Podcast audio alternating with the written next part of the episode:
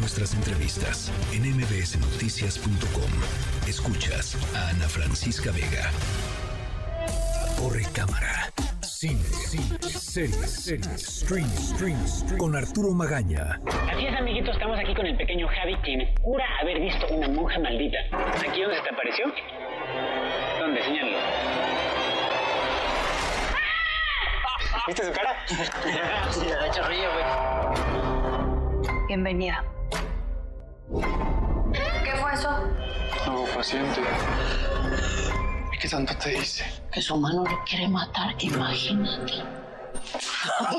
Usted tiene que creerme. Yo también lo he visto en mis sueños. Esta gente de día parece ser muy amable.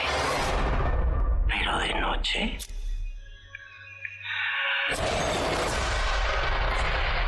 ¿Y esto? Somos investigadores de lo paranormal. El alma se queda cerca del cuerpo un tiempo antes de irse.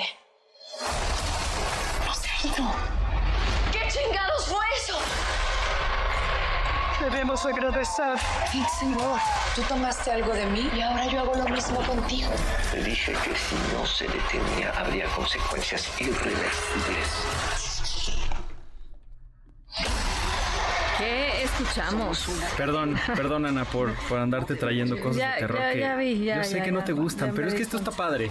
Ah, no, bueno, vamos a definir padre, eh, Ar- Arturo Magaña. Creo que, bueno, buenas noches a todos y a todas. Creo que significa mucho porque yo siempre que había hablado o, o- o- o estudiado o seguido al cine mexicano, en algún momento de la historia se habló de La Hora Marcada, un proyecto Claro. de, de- de Televisa de finales de los años 80, que, como alguna vez me dijo Guillermo del Toro, fue creado y comandado por Carmen Armendáriz, o sea, la santa patrona del cine mexicano, porque gracias a este, a este mm, trabajo, a esta serie, pues hoy por hoy tenemos a las figuras que representan a México en el mundo. De ahí salió Guillermo del Toro, Cierto. de ahí salió Alfonso Cuarón, ahí dirigió Emanuel Lubezki las únicas cosas que él dirigió antes de ser cinefotógrafo. ¿Cierto? Entonces, eh, para mí siempre fue como algo muy, muy enigmático, que eh, eh, ejemplificaba mucho el, el talento del cine mexicano, que no siempre está en los sets, sino, pero que ahí está. Sí, o sea, eh, fue una ventana muy importante, ¿no? Muy importante, Muy la única en ese momento Sí, de muy gran crisis. experimental, ¿no? Sí. Muy, sí, como con, con una apuesta ahí muy... Exactamente, sí, la única en ese momento Sí. donde el cine no se hacía, eh, pero la gente estaba ahí. Y hoy por hoy, eh, después de pues casi 30 años, vuelve esta, esta mujer de negro ahora eh, con una nueva camada de grandes cineastas, ya en una situación diferente al cine, de- de- en el cine mexicano, sí con crisis porque cine mexicano y crisis siempre están pegados, siempre van ligados, pero ahora con nueve... Híjole. Sí, yo sé, sí, yo, yo sé, yo sé. Pero ahora con nueve episodios que nos demuestran una vez más el talento que tiene México para hacer historias de terror, para hacer historias de suspenso, para dirigirlas, para escribirlas, para crear efectos visuales, especiales, sonoros, todo. Y, darnos historias que nos van a tener ahí muy, muy atrapados. Y, y ahora que, que ya llegó a VIX estos nueve episodios de la, hora, de la nueva hora marcada, hablé con una de las directoras que forman parte de este grupo de cineastas. Ella se llama Gigi Saúl Guerrero, una cineasta y actriz mexicana que desde siempre, desde el cine de género, este cine que engloba todo lo fantástico, la ciencia ficción, el terror, etcétera, ha logrado brillar en grandes sagas de horror como México Bárbaro, como La Purga, como VHS, que pronto va a estrenar, y ahora en, en la hora marcada. Platiqué con ella A ver. y esto me dijo. Venga.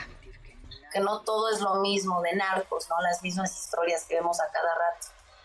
Y si no es por el género, probablemente no, pues no podríamos tomar tantos temas sociales, tantos temas importantes. Creo que el género en general hace eso. Y en la hora marcada, compartir esta temporada con directores tan increíbles, creo que pues sí se siente que todos somos amigos. Y de los nueve episodios, todos los episodios, temas fuertes, temas que todos entendemos. Y eso está increíble porque creo que el género de hoy no le tiene miedo a darle impacto a la gente a poder hablar fuertemente de algún tema en específico para empezar pues conversaciones, digamos. Y pues sí, tienes razón. La hora marcada empezó todas las carreras de grandes, grandes directores, sin saber dónde vamos a estar los nueve nuevos directores de la temporada en cinco años. A ver si ya estamos ganando Óscares como del toro. Pero ya verá, ahí vemos.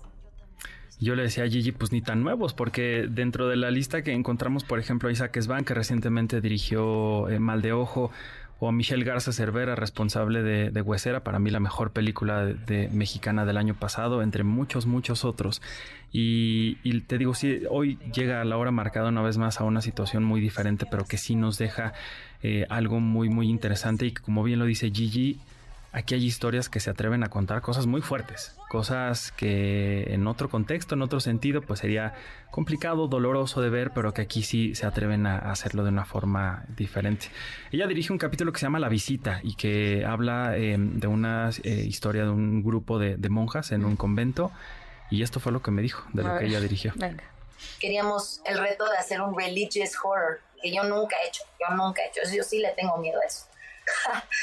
Entonces este, dije, pues esto sí le va a molestar a mi mamá. Y nos gustó mucho la idea, ¿cómo sería un convento controlada de puras monjas, de puras mujeres? Pero las mujeres son las malas y entre ellas hacen cosas muy siniestras, hacen pecados espantosos con el tema también de mujeres desaparecidas y vender mujeres. Entonces quisimos hacer ese pequeño twist y grabar en el gran convento de Desierto Los Leones pues ahí lo tienen la hora marcada. Ya está en VIX con estos nueve episodios nuevos. Los viejitos están en YouTube. Eh, afortunadamente ahí pueden encontrar mucho, mucho del gran talento de, México. Pueden incluso encontrar ahí a Guillermo del Toro este, maquillado, haciendo cosas. Una cosa muy, muy, muy padre que a mí me emocionó mucho cuando supe que, ah, qué buena onda. estaba de vuelta. Sí. Qué buena onda verlo.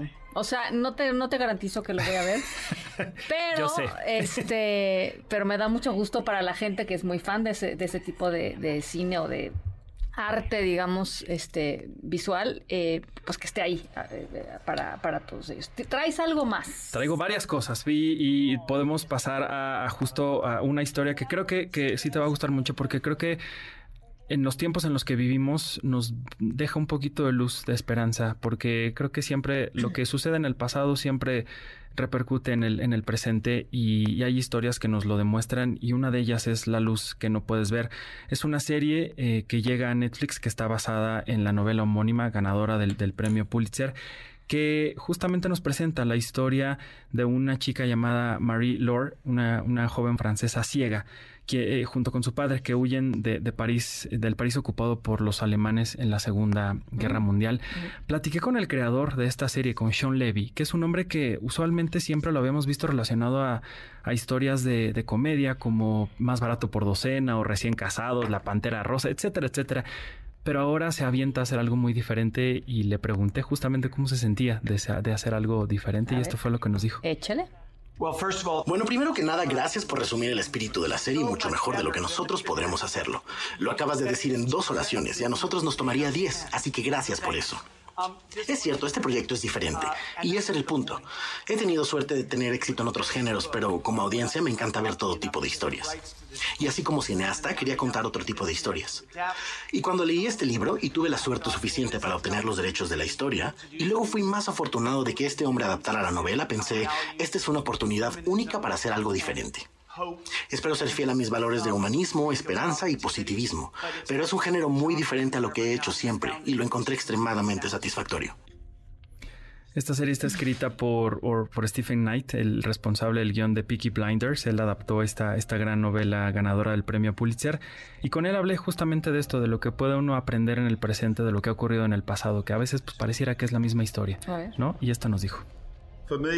Para mí es evidente que la historia se repite, pero creo que tenemos que dar el siguiente paso. Y creo que lo que hace el libro y lo que espero que haga la serie también es tomar personajes que son capaces de superar la tormenta de la historia, que son capaces de refugiarse, encontrarse a sí misma y luego declarar la paz entre ellos. Y si los individuos pueden encontrar esa manera de declarar la paz, entonces eso puede terminar con suerte el ciclo interminable de, mm, ya sabes, invasión de guerra y como lo dices muy claramente al principio, esta historia da un destello de luz en la oscuridad. Eso es lo que esperamos.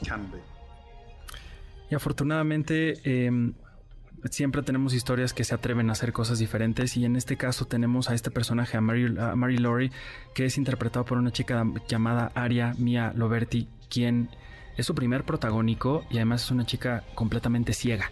Y mm. está al frente de una historia tan fuerte y tan poderosa como esta. Hablé justamente con Sean Levy de esto porque significa mucho para la comunidad eh, en general que, que, tienen alguna discapacidad. Y esto me dijo de este gran hazaña. La verdad es que en el casting elegimos la autenticidad por encima de todo, porque no solo sentimos que era lo correcto, sino que sentimos que le daba una oportunidad a la serie de hacerlo de la mejor manera posible. Y así hicimos una búsqueda con la que encontramos a Aria, quien no solo representa a su comunidad, sino que lo hace derribando barreras. No conozco ningún ejemplo en el que un actor o actriz invidente interprete el papel principal en una pieza de entretenimiento mainstream.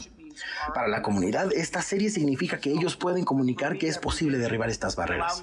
Sé lo mucho que significa para Aria y desearía que ella pudiera estar aquí diciéndotelo ella misma, pero para mí esta serie me permitió todos los días el entender cómo alguien invidente vive y existe en este mundo. La forma en que Ari escucha una sinfonía de Beethoven, por ejemplo, es muy diferente a la forma en que yo lo hago. Sus sentidos han sido perfeccionados de forma muy diferente a los míos, así que pasar el tiempo con ella me permitió guiarla de la mejor forma para que ella pudiera interpretar a Marie con el detalle y el matiz de la experiencia vivida, no solo desde los estándares de Hollywood, y no desde los clichés establecidos por Hollywood sobre la ceguera. Pues ahí lo tienes, Ana. Pues qué bien. Sí, sí, la luz. Hay que verla. Sí, La Luz del Mundo que no puedes ver está ya disponible en Netflix y estoy seguro que, que les va que les va a encantar. La luz del mundo que no puedes ver. La luz del mundo que no puedes ver.